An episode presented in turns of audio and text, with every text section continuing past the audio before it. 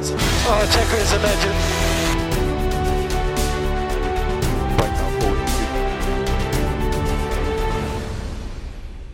Y bienvenidos a otro episodio más de Aficionados de la Fórmula. Carlos Avilés y Ronald Pérez desde San Juan, Puerto Rico. Saludos a todos los hispanohablantes que están viendo este episodio en nuestro canal de YouTube. Recuerda suscribirte todas las semanas, subimos un nuevo video, hacemos un nuevo drop, así que espero que se conecten con nosotros. Saludos Ronald, ¿cómo estás? Saludos, Carlito, ¿qué está pasando? Oye, muy bien, tenemos aquí un, un buen tema porque este año hubo muchos cambios en el reglamento. Este, y nos gustaría, ¿verdad, Ronald, ir discutiendo uno a uno algunos de los de los cambios, ¿verdad? Eh, más importantes. Eh, No, y es bueno que en fact hubo muchos cambios. Escucho mucha gente por ahí que subieron. Y es que hubo muchos cambios. Hubo muchos cambios. Sí, señor. Mucho- Eso es así. cambios. Así que vamos a discutir los cambios que eh, la FIA va a implementar en el 2023. Pues mira, vamos a empezar, Carlitos, con los cambios técnicos. Ok. ¿ok? Eh, en los cambios técnicos, como primer punto importante, tenemos las nuevas alturas de los carros, Carlitos.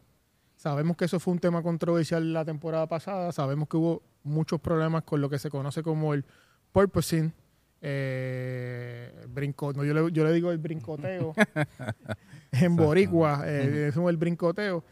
Pero en la parte esta técnica te voy a leer, la FIA ya tuvo que retocar en plena temporada 2022 la altura al suelo del fondo, del fondo plano por el dichoso purposing Efecto que es el, el efecto rebote. El efecto rebote.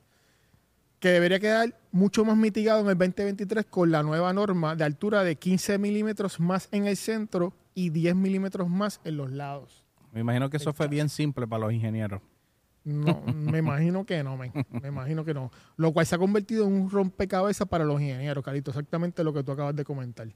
Que temen que perder las prestaciones al crear un espacio se hará más difícil el sellado del aire que pasa por debajo del carro con la consiguiente pérdida de, efic- de eficacia en las curvas. O sea que el carro puede pe- perder pegada, depende de la altura Wow. que, que se tenga el, el chasis del carro. Tremendo, oye. ¿Ok? Pero me imagino que eso lo hicieron para la comodidad del piloto, porque No, y que la, la realidad, exacto, si, tú, si vimos las- los primeros... quejaban de la espalda. Era demasiado, o sea, era, era como un castigo prácticamente. O sea, guiarle un carro eso era una cabra loca. Yo digo, una cabra loca, pues es un brincoteo constantemente. Te entiendo. ¿Ok? Eh, próximo, próximo cambio, Carito, más rigidez sobre la cabeza. El tremendo accidente de Show en Silverstone, Eso Eh. fue tremendo. Un accidente de- pues eso, el año eso pasado. hizo que la FIA entonces tomara cartas en el asunto y, propusiera cambios eh, a, lo- a los autos. El nuevo diseño requiere una parte superior redondeada en el aro, lo que reducirá la posibilidad de que se hunda en el suelo durante un accidente, mientras que también asegura una altura mínima para el punto de aplicación de la prueba de homologación. Eso está muy bien, porque ahí estamos hablando de un aspecto de seguridad súper importante. De seguridad. Ujú. Eso es así. El test de carga será más estricto, además de un nuevo material que aguante la abrasión, cosa que ahora no resisten bien. Ok. Además habrá una nueva prueba de homologación física donde la carga empuja el aro antihuelco hacia adelante. También- todo, todo esto que estamos hablando, Carlito, Prueba. de no, y de seguridad, tiene que ver con la seguridad Me del gusta auto. eso. Correcto. Porque ya de por sí sabemos que es un deporte peligroso. Sumamente peligroso. Y esto lo que está haciendo es buscar hacerlo un poco más seguro. ¿ok? Próximo punto entre, en los cambios técnicos, más visión y algo más ligero, ¿ok? Los espejos retrovisores, la superficie reflectora crece un 30%, que equivale a unos 5 centímetros aproximadamente. Aumenta, aumenta de 150 milímetros que fue el año, el año pasado a 200 milímetros. ¿Qué quiere decir eso? En Arroyo Bichuela, un, un retrovisor más grande. Ok. Eh, esto tiene mucha tecnología, Para que pero mayor visibilidad. ma- mejor visibilidad, ¿ok? Eso está chévere. Ojo con la gasolina, otro, otro punto en los cambios técnicos. Este año se ha limitado el enfriamiento máximo del combustible a 10 grados por debajo de la temperatura ambiente en cada escenario. Ok. Eh, la FIA igualmente instala un nuevo sensor para todos los equipos, para que todos los equipos puedan medir la presión dentro del depósito, que debe ser un bar. Qué brutal. ¿ok? Eh, también debe quedar un litro mínimo para verificar la gasolina al acabar la carrera y no solo en los entrenamientos y la clasificación. Eso es un cambio importante porque A quieren... veces iba muy bajito. Correcto, y no había forma de coger, de coger una, un sample de lo que quedaba ahí en el tanque porque realmente ya estaba Ahí casi en el fondo. Ok. empty, vacío. ¿Ok? Eh, otro cambio técnico, se, estamos hablando de los diares. Eh, en algunas carreras se probará dejar el uso del diares ya desde la primera vuelta Qué cool. de carrera. Eh, en las resalidas, Carlitos, en los restart. Los restarts. En los restart. ¿Ok? Ahora, ahora prohibido, discúlpame, y se probará adelantar su uso en la, en la, salida, en la salida de la misma. O sea que va- van a testear con diferentes aplicaciones del DIARES. No, no, el DIARES va a tener una función diferente al, al año pasado y posiblemente veamos lo que habíamos hablado anteriormente, que, que debería haber DIARES en más zonas de la pista. Para hacerlo más competitivo. Correcto, para ser más competitivo la situación. Qué cool. ¿ok? En las cajas, en las cajas de cambio se podrán hacer cambios hasta ahora prohibidos, al igual que en el motor, por fiabilidad, seguridad o alguna mejora del material sin que suponga mejorar prestaciones. Eso sí, ya no se puede cambiar a mitad de año la relación de las, mar- de las marchas como, si se, como se permitió en el, el 2021. 2021. Ujú. Ujú. Al caerse China del calendario, vuelven a ser cuatro las cajas permitidas. Esa Qué bien. parte, Eso está, eso está interesante. sí, eso- esa parte es interesante, es bastante técnica. Esta parte de, de los cambios tiene Pero mucha... está chévere para que la gente Correcto. sepa de, de todo, hasta el aspecto técnico también. Son Igual- muchas, son muchas. Son muchas, mira, te voy a leer otra. Igualmente será obligatorio que los pilotos lleven en los cascos la cámara con la vista en los ojos que tanto impacto han causado la, la temporada pasada. En total serán siete las que se puedan llevar en, en cada cambio. Cámaras como loco por todos lados. Por todos lados va a haber cámara. Eso está chévere. Eso está chévere. y, me imagino que las van a transmitir. Correcto. Ahora pasamos de los cambios técnicos a los cambios deportivos, Carlitos. En los cambios deportivos tenemos que, como habíamos mencionado, va a haber seis carreras de sprint. Eso no, todo el mundo está contento con eso. No, no. Si tú quieres leer un poco eso, Sí, vamos a leer lo que tengo por acá. Dice seis carreras al sprint. Es el principal cambio ya que se duplican respecto a los años anteriores a las carreras con doblete los sábados. Bakú, Austria, Bélgica, Qatar, Estados Unidos y Sao Paulo. Son las sedes escogidas tras una extensa investigación sobre su idoneidad.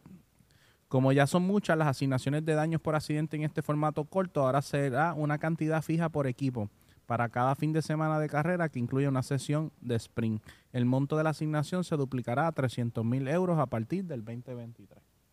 Más chavito. sí, una centavería y un petit. Además de esto, las reglas del parque cerrado en los fines de semana de sprint se está revisando para el 2023 después de que la FIA citara un aumento significativo en las solicitudes de parque cerrado entre la sesión de clasificación del viernes y el sprint del sábado. Uh, Ya tú sabes, la FIA, como siempre, mucha- son, son creativos. Eso no sé si la gente esté de... de- Pues hemos escuchado, hemos escuchado ambas, ambos, ambos lados de la moneda, gente a favor y gente en contra. Yo creo que, pues, eh, yo personalmente no, no soy fanático de los sprint race, pero no, yo no soy fanático de los sprint races. es una oportunidad para romper el carro antes de la carrera para mí. ¿Verdad que sí? Sí. Para mí, yo lo veo así. Pero bueno, eh, la FIA sabrá algo que nosotros no sabemos. Tenemos un cambio de clasificación en dos carreras. Se, va- se llevará a cabo un formato de clasificación revisado en dos carreras del 2023 para ver si puede mejorar el formato. Aún no se ha decidido las carreras, pero el formato sería calificar en Q1 con duro solamente, en Q2 con medio y en Q3 con blando. Todo o si no llueve, claro. Sí. Oye, ¿viste eso? Eso René? está chévere. Como que Porque lo que hace es que eh, hace más uniforme la clasificación. O sea, que si todo el mundo va a correr con la misma goma, pues hace la cosa un poco más uniforme. No, yo no tengo problema con eso. Otra cosa, hubo unos cambios, ejemplo, nuevo neumático duro. Pirelli crea un sexto compuesto, si bien seguirá llevando tres por carrera, el duro, el medio y el blando. El nuevo es un duro menos duro que el C1, con lo que el actual sería como un C0. Así es. Así que más opciones de Más opciones de neumático. más opciones de neumáticos. Vamos a ver, vamos a ver qué van a hacer en, en cuanto a eso. Aclarar las penalizaciones. Las penalizaciones en la parrilla fueron el centro de atención en el Gran Premio de Italia del año pasado, donde una gran cantidad de pilotos sufrieron sanciones relacionadas con la unidad de potencia y la caja de cambio juntada con otras más tradicionales. Se armó un tremendo revolú en lo que nadie sabía en qué posición salía. Tras cierta confusión sobre cómo se aplicaron, se actualizaron la redacción de las normas. Ahora los pilotos clasificados que hayan acumulado más de 15 penalizaciones en la acumuladas en la parrilla o que hayan sido penaliz- penalizados para comenzar en la parte trasera de la parrilla, comenzarán detrás de cualquier otro piloto ca- clasificado. Su posición relativa se determinará de acuerdo con su clasificación en la cual. Eso, pues, ¿cómo te digo? Eso es un, un tema que fue controversial el Eso año se fue pasado. un que, bien, la- bien que había controversial. pilotos que dicen, pero ¿dónde voy yo? Pues no me toca. Exacto, no. Prácticamente iban a salir a correr y todavía no sabían que, en qué posición iban a salir en la parrilla. Y eso, pues, eso es controversial porque uno va haciendo su mindset de cómo va a ser el arranque, quién voy a tener al frente, quién voy a tener atrás. ¿sabes? No es lo mismo arrancar al frente de Alonso que arrancar al frente de eh, Piastri o de Logan Sainz. Sí, o sea, no es lo mismo. Y tú como chofer quieres saber exactamente dónde vas a estar parado. y cuál va a ser tu estrategia Correcto. dependiendo, ¿verdad? De, de los pilotos que estén que estén ahí contigo. Menos opciones de otra otro tema, menos opciones de saltarse el toque de queda. A fin de evitar jornadas mara- maratónicas se sigue incidiendo en el descanso. La cantidad de horas trabajadas por los miembros del equipo de la Fórmula 1 durante los fines de semana de carrera se reducirá se reducirá, disculpen, en las próximas temporadas. Y de momento, el tercero de los tres periodos restringidos comenzará una hora antes este año. Para complementar la medida, el número de toques de queda permitidos para el primer miércoles y segundo jueves también se reducirá a la mitad de 8 a 4 y de 6 a 3 respectivamente. El año que viene volverán a recortarse. O sea que me imagino que la gente está explotada. Hay que darle descanso. Hay que darle descanso. Sí. son, oye, este año hay más carreras también. más carreras. Y si te fijas, Carlito, también el, el calendario no lleva una secuencia lógica de, de- de localización, sino que hoy están en Europa y mañana están en América y vuelven en Europa y ese tipo de, ¿sabes? Ese viaje tiene que cansar a los choferes y no a los choferes nada más, al team completo. Eso es Eso, así. eso es un movimiento gigantesco de todo lo que conlleva la, la montura de, de- de cada carrera. Así que un montón de cambios técnicos, Ronald, un montón de cambios deportivos. Quizás se nos escapa alguno. Claro. Este, déjenos saber ahí en los comentarios qué les parece alguno de los cambios. ¿Estás de acuerdo o no estás de acuerdo? Correcto. Este, y si hay algún cambio técnico o deportivo que pueda abundar a nuestra comunidad, con mucho gusto déjalo ahí en los comentarios. Vamos a estar respondiendo cada uno de ellos. Así que con esto nos despedimos, señoras y señores. Gracias por conectarse de nuevo a aficionados de la fórmula. Hasta la próxima.